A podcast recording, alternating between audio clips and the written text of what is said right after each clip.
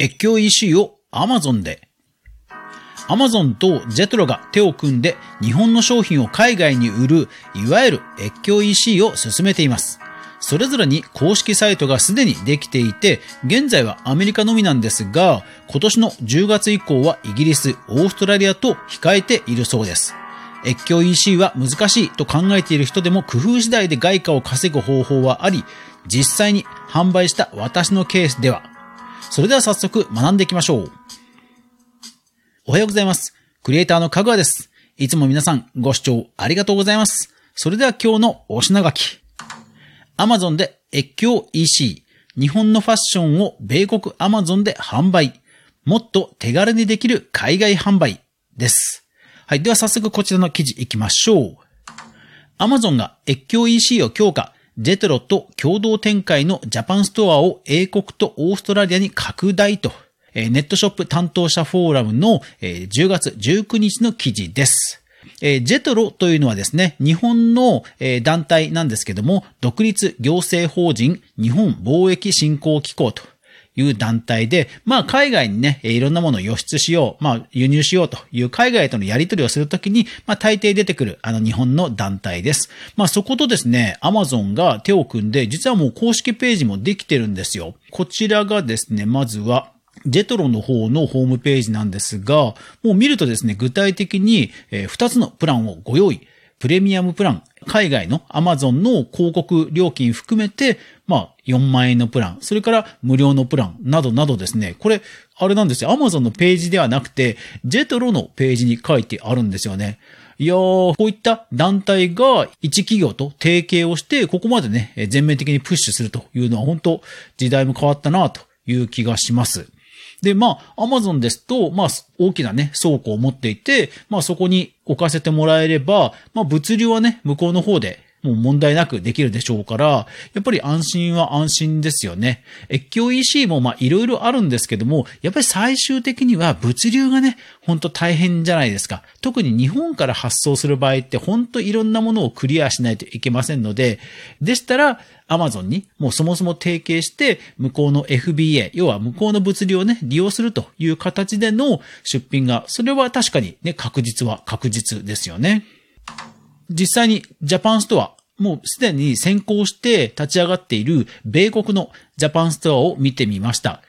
Welcome to the Japan Store とありまして、あの、検索欄のところに、こう、なんかメニューでいろんなこうカテゴリーを選べるじゃないですか。その部分に Japan Store というのがもう出てくるんですよね。で、カテゴリーは、キッチン、ホーム、えー、それから、えー、グルメ、えー、ファッション、ビューティー、トイ、ホビー、え PC、オフィスプロダクト、スポーツ、アウトドアという感じになっています。ですからまあ日本のね、えー、Amazon で、えー、いろんなものを販売しているというものとまあほぼほぼ変わりはない感じではあります。で、現在はハロウィンですので、まあ日本のね、えー、アパレルからの出店でいろんなグッズがトップには出てきています。ただ、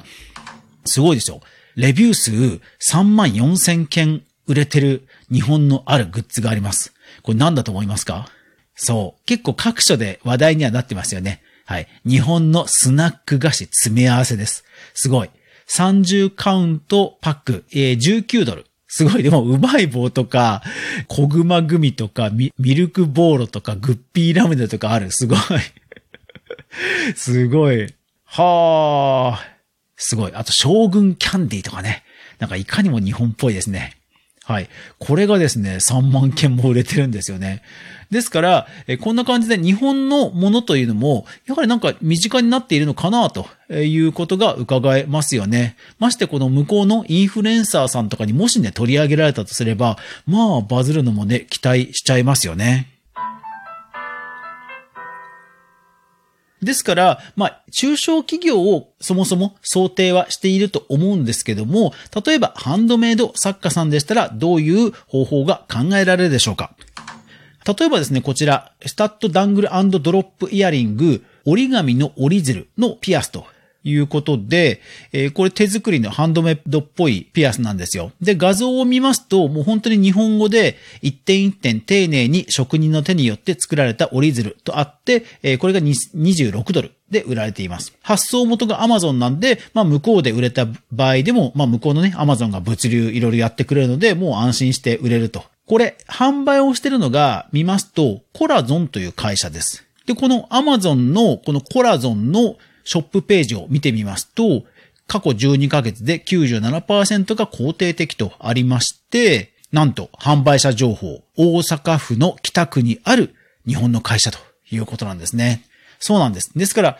海外販売で、例えばハンドメイドを売るという時にも、まあ、エッツィとかね、eBay とか連想する人もいるかもしれませんが、一方でこういうふうに海外の Amazon と取引をしている日本の商社を見つけてみるというのはいかがでしょうか？まあ、もちろんですね、そういうのを営業するのは大変かもしれないんですけども、やっぱり誰しもがやっていないことをね、開拓することが、やっぱり旨味があることになるわけですので、ぜひチャレンジしてみるのはいかがでしょうか？円安、ね、ぜひ享受したいですよね。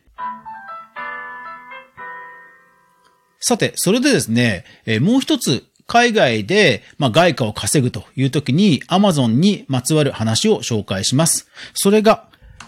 Kindle 出版です。Kindle 出版は日本の Amazon で電子書籍のデータを作って Amazon に投稿すれば審査が通れば、まあ数日で Amazon のページに並ぶわけです。ただ、その投稿する時点で実はどの国に販売するかっていうのもチェックチェックチェックって感じで選べるんですよ。デフォルトは全世界になっています。ですから私も販売している書籍は全世界に売っています。とはいえ、私が売っているのは日本語の書籍ですし、タイトルも日本語のタイトルになっていますので、まあ当然海外では売れていません。ただ、一冊実は海外で売れてる本があるんですよ。それが何かと言いますと、えー、私のゲーム実況をしているゲームの解説本、まあ、解説本っていうか資料集なんですよ。ゲームなので、一応その画面のキャプチャーは日本語になっていても、そのビジュアルからはまあ、ある程度想像がつくんですね。で、しかもですね、資料集なので、テクニックとかを解説するときには当然文章が必要ですけども、資料集なので図版をずらーっと並べるだけでも一応成立するんですよ。しかも、競合がいません。なので、ドイツとアメリカかな？で一冊ずつ売れました。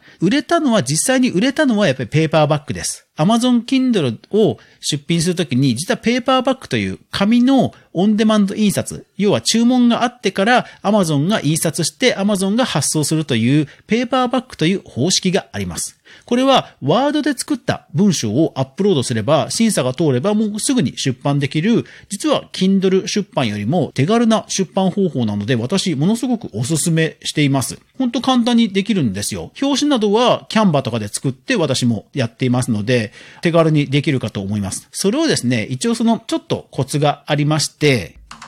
ツイッターでですね、やっぱりそのゲーム実況の情報発信を私してるんですけども、その情報発信もですね、やっぱり海外の方とちょこちょことメンションしたり、交流したりして、やっぱり普段からある程度面識を広げていくということは実はしていました。そして、ただ、それもですね、あの、機械翻訳、あの、DeepL っていうね、翻訳サイトありますけど、DeepL の自動翻訳を使って、普通にあの、ちょっとした文章をね、え英語にするだけではあるんですけども、やっぱり画面、あの、ゲームというのは、こう、アクションとか、基本の情報は、そんなにこう、言語によるところは、そんなに必要ないので、まあ、ある程度、わかる人が見るとわかるという情報なので、私のような機械翻訳でも、まあまあ通じるんですよ。ですので、もともと実はそういう海外の方と SNS、Twitter で多少の交流や面識があったので、ああ、なんか、かぐわさんが書籍出してる。で、その作った書籍、私自分用に購入して、で、アマゾンのペーパーバック出版は自分用に購入すると安く購入できるんですよ。それで安く購入して、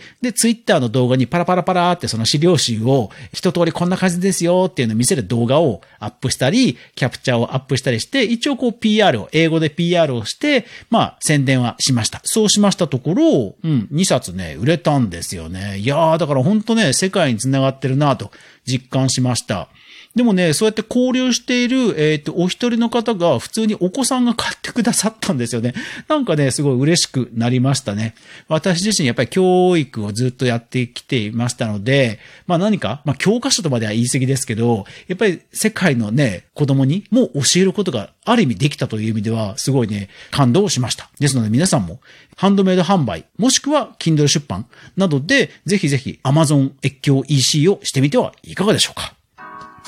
クリエイターエコノミーニュースでは、かぐわがクリエイターエコノミーに関するニュースを日々ブックマークし、えー、興味深いものを情報発信しています。えー、そして、毎日夜10時、夜10時では、スタンド FM というアプリでライブ配信も行っています。ライブ配信はブラウザーでも聞けますので、ぜひですね、ライブでリアルタイムに絡んでいただけると嬉しいです。というわけで、週末皆さん楽しんでお過ごしください。いってらっしゃい